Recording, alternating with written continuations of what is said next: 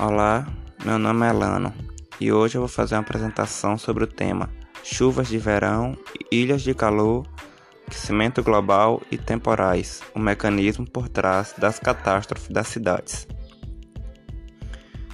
As enchentes são algo que estão se tornando cada vez mais frequentes, principalmente nas grandes metrópoles São Paulo e Rio de Janeiro. E a culpa de tudo isso é o ser humano. As pessoas acabam invadindo as áreas próximas a rios e lagos, e quando vem a cheia, as construções estão nos locais onde as águas deveriam escoar, e elas acabam vindo para a cidade. Os seres humanos também são responsáveis pelo fenômeno climático chamado ilha de calor. Fenômeno esse que ocorre a partir da elevação da temperatura de uma área urbana se comparada a uma zona rural. Isso porque, nas cidades, o número de árvores é pequeno e os prédios impedem os ventos de dissipar energia e refrescar as regiões centrais.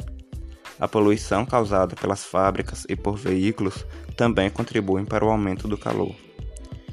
Esse aumento da temperatura faz com que o ar fique mais quente e com maior capacidade para armazenar a umidade, que se transforma em chuva, que geralmente são em grande quantidade, devido à facilidade que o calor faz com que as águas evaporem.